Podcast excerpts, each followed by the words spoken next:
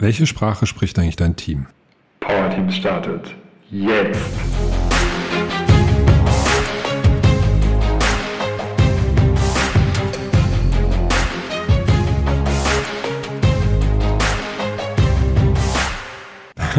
Hast du dir diese Frage schon mal gestellt? Vielleicht nicht. Also wird Zeit, da mal drüber zu sprechen. Heute möchte ich mit dir darüber sprechen, welche Rolle Sprache und welche Macht Sprache haben kann. Wahrscheinlich ist dir das bewusst. Politikerinnen und Politiker, Politiker,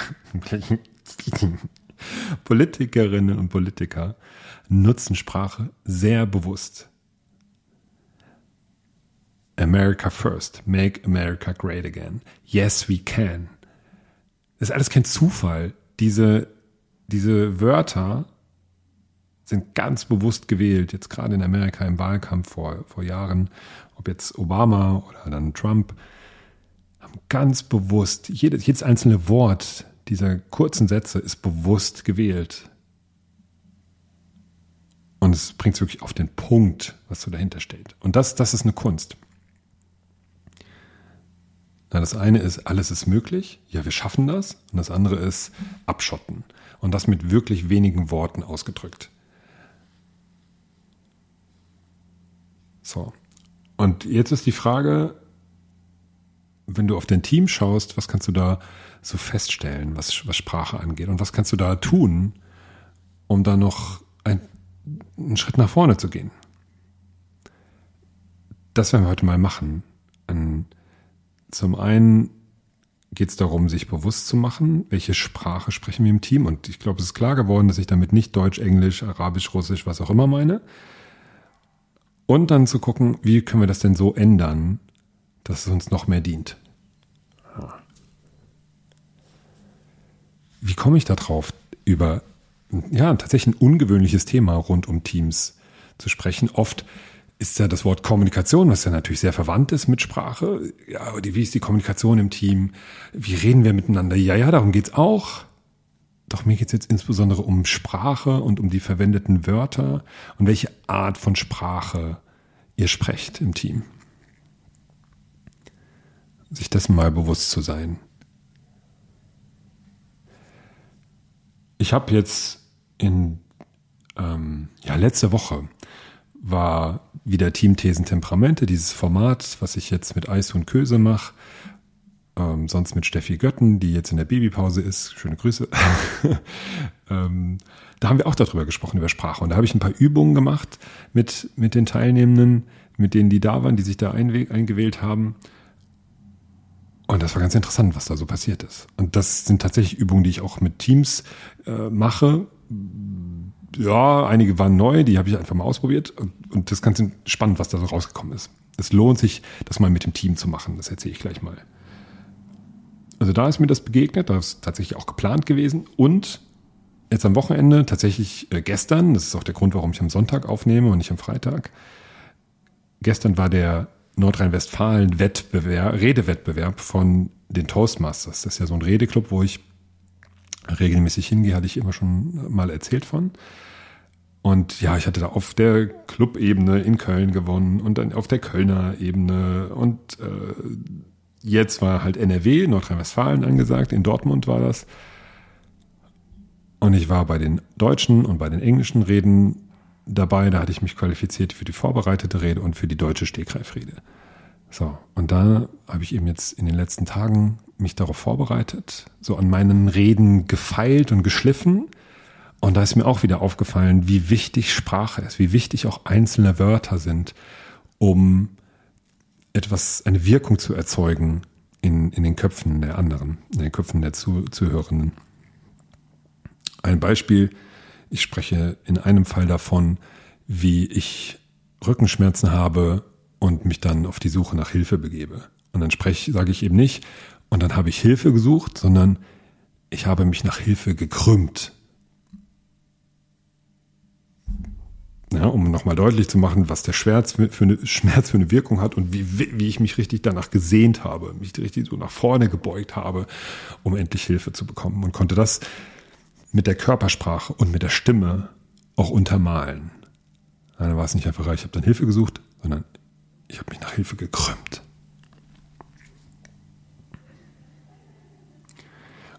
Und wenn ich ganz genau bin, habe ich das nicht in der Vergangenheitsform erzählt, sondern ich habe dann gesagt, und dann stehe ich da auf meiner Gymnastikmatte und krümme mich nach Hilfe.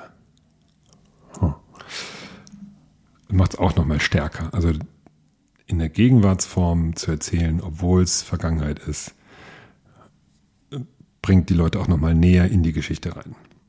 Vielleicht ist das für die eine oder andere Story, die du in deinem Team oder auch äh, deinen Kolleginnen und Kollegen erzählst, äh, ganz hilfreich. Also das sind so die zwei Gründe, warum Sprache gerade sehr präsent ist bei mir. Jetzt in dem Team Thesen Temperament haben wir das dann so gemacht, dass wir mal gesammelt haben, welche Floskeln kennt ihr so? Also welche Floskeln verwenden wir in diesem Format, wo wir uns alle zwei Wochen treffen, wo jeder jederzeit willkommen ist und jede. Mhm.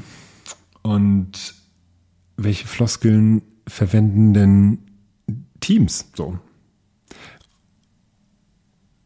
Und ich bin ja aktuell dabei, so alle paar Wochen, ja, oder vielleicht am liebsten jede Woche, im Moment schaffe ich das nicht so, die Trainerfloskel der Woche rauszuhauen. Das ist sowas wie herzlich willkommen, was man einfach immer sagt oder viele immer sagen im Training. Oder ich lade euch ein, jetzt äh, euch damit zu beschäftigen, anstatt zu sagen, macht mal. oder ähm, was ist denn noch? Ja, sowas zum Beispiel, was noch? Ja, wenn ich möchte, dass einige mehr sich noch beteiligen. Was noch? Was sagen die anderen? Solche, solche Floskeln, also tatsächlich auch hilfreiche Fragen und Aussagen, aber die auch einfach immer wieder auftauchen und die, da kommen wir gleich noch mal zu, auf eine Art identitätsstiftend sind. Also wenn ich diese Worte höre, dann weiß ich, ah, ich bin im Training. ich bin in einem Seminar. Und vielleicht merke ich dann auch, ah, ich bin im Seminar von Frank. Ja. Und dann haben wir das gesammelt. Und das ist so dieser erste Punkt. Sich bewusst zu machen, dass jedes Team seine Sprache hat. Und ein Aspekt davon sind Floskeln. Und eine andere Art ist natürlich auch, wie ist denn unsere Sprache? Ist die nach vorne gewandt? Ist die nach hinten gewandt? Ist die wer hat Schuld orientiert oder ist der, ist das, was machen wir denn jetzt orientiert? Ja, also beschuldigen oder Verantwortung übernehmen. Das zeigt sich ja schon in der Sprache. Also da mal drauf zu achten, welche Worte, welche Formulierungen verwendet ihr vornehmlich im Team. Und das kann schmerzhaft sein. Das kann schmerzhaft sein. Von den Toastmasters kann ich da einen ja, zwei Sachen sogar empfehlen, nämlich Rollen zu benennen. Da gibt es bei den Toastmasters gibt's den Füllwortzähler, der zählt dann die es, die eigentlichs, die, die uns, die es nicht gebraucht hätte und berichtet dann, wer welche wie viel verwendet hat.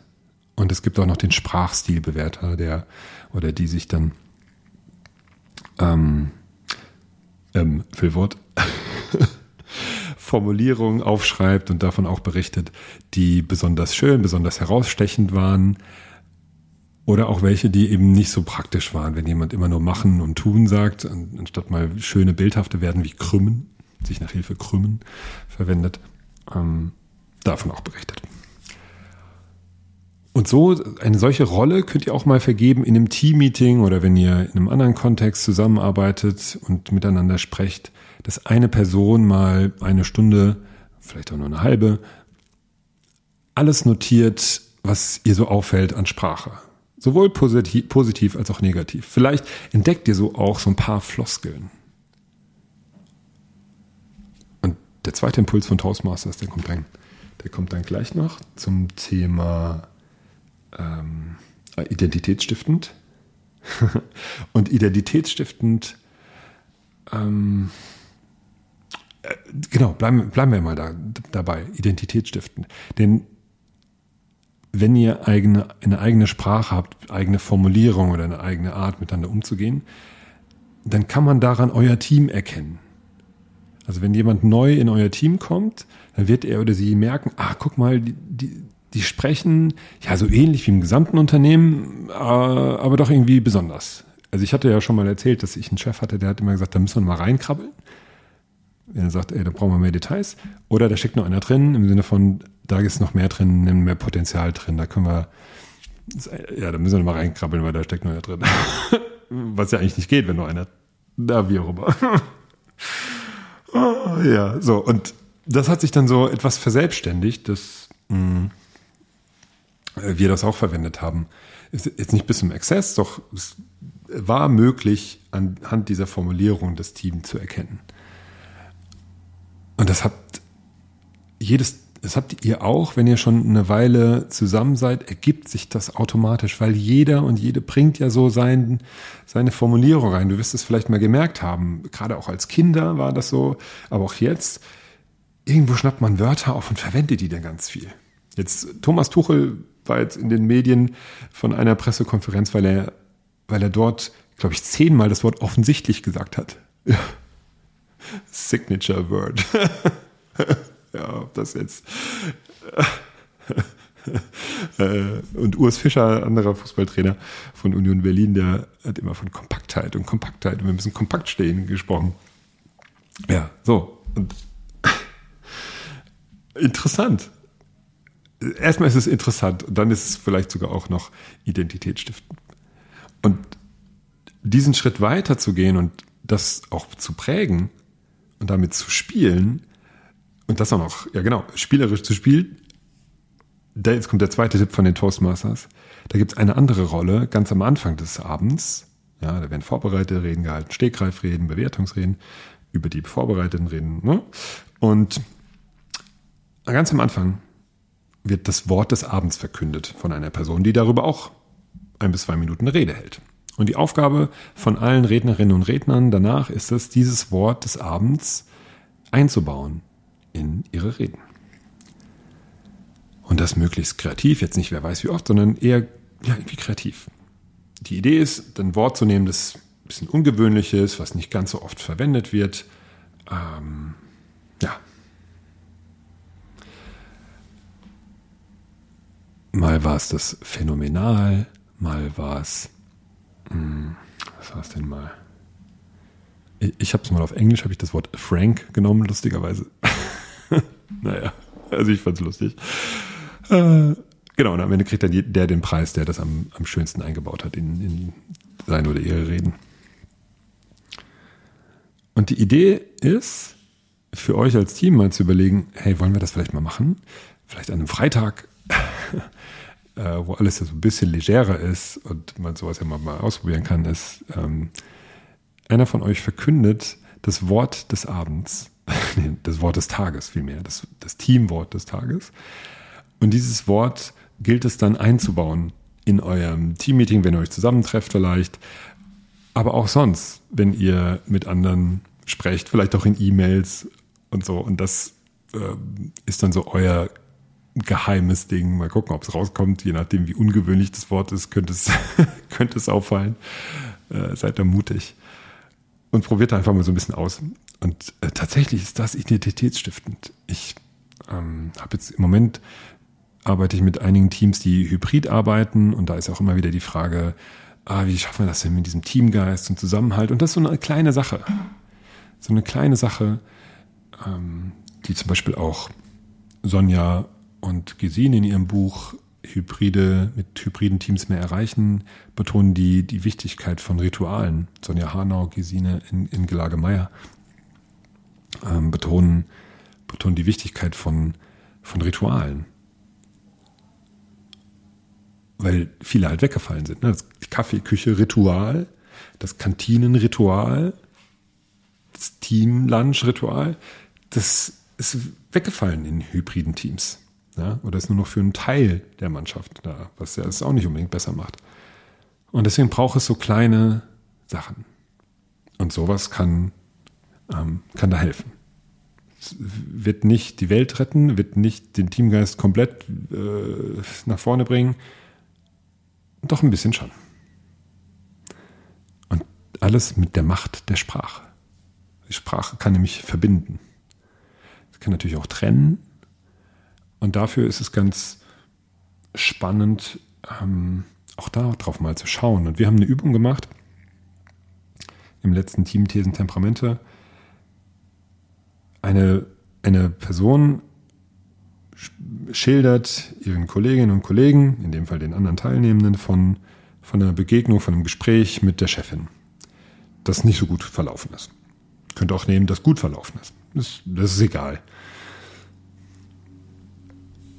Und in der ersten Runde darf die Person nur Fragen stellen, während sie etwas erzählt. Also sie ist die ganze Zeit dran. Es gibt keinen, es ist kein Dialog, sondern es ist wirklich nur, sie erzählt, sie berichtet davon.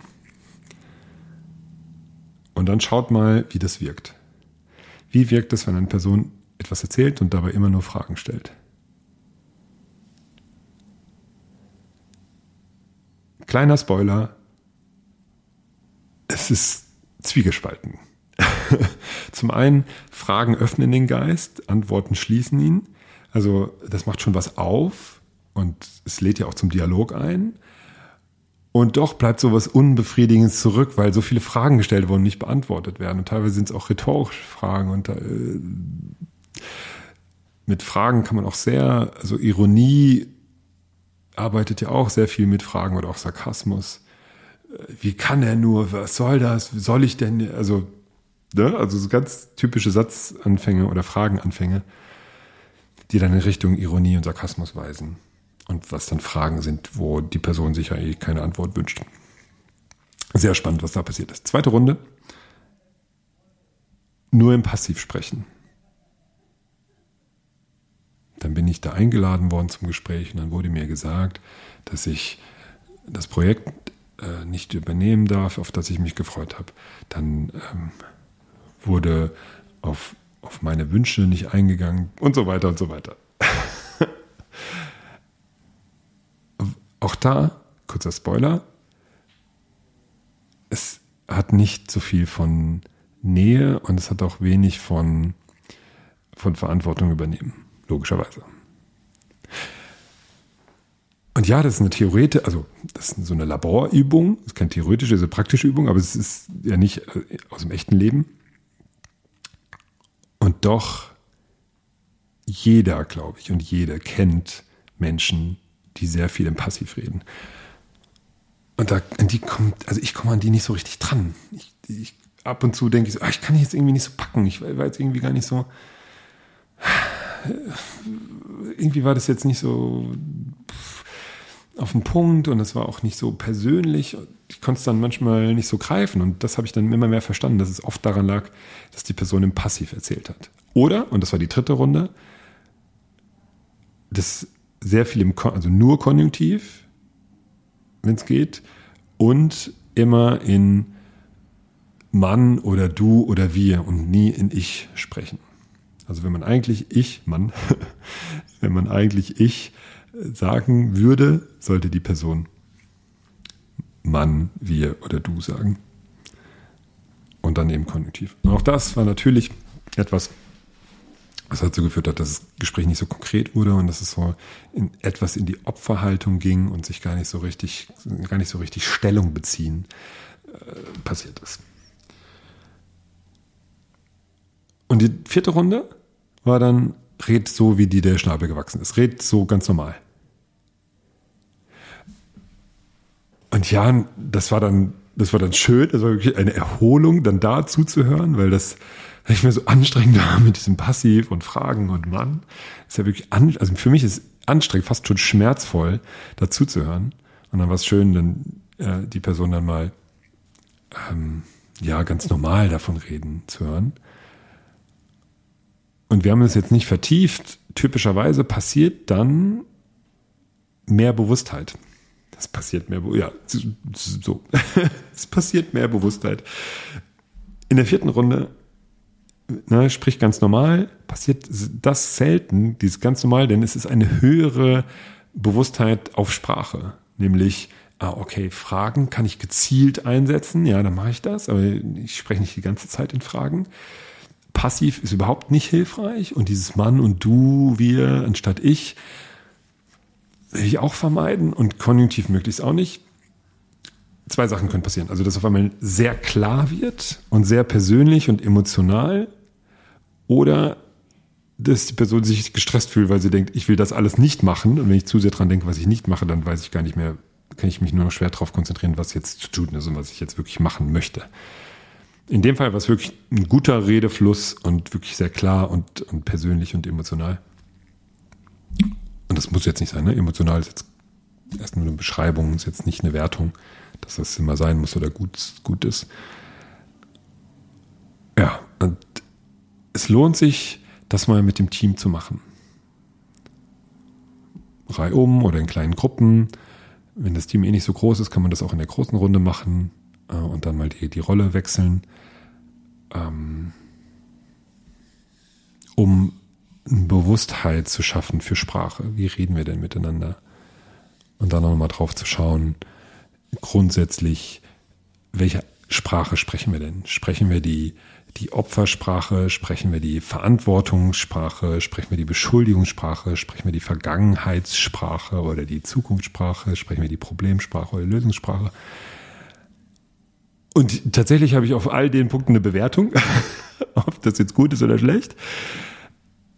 Und auch da gilt es sich erstmal ganz, äh, gilt, sich mal von zu lösen. Weil es gibt Teams, für die es wichtig, in Problemsprache zu sprechen, dass die, dass die klar Probleme benennen können. Je nachdem, ne, wenn die verantwortlich sind für, ähm, weiß ich nicht, im Customer Service ist es auch ab und zu hilfreich, in Problemen zu sprechen und nicht in Lösungen, dann dass man das Problem erstmal klar benennt und sagt, okay, woran liegt's, was sind die Ursachen ähm, und dann und dann auf die Lösung zu gucken. Also positiv, wie nennt sich toxische Positivität ist äh, nicht angebracht. Es geht immer darum, was dient dem Team? Was, welches Ziel hat das Team? Wofür ist das Team da? Wie wollt ihr denn miteinander sein? Vielleicht habt ihr euch da schon auch ausgetauscht, was so Prinzipien der Zusammenarbeit sind.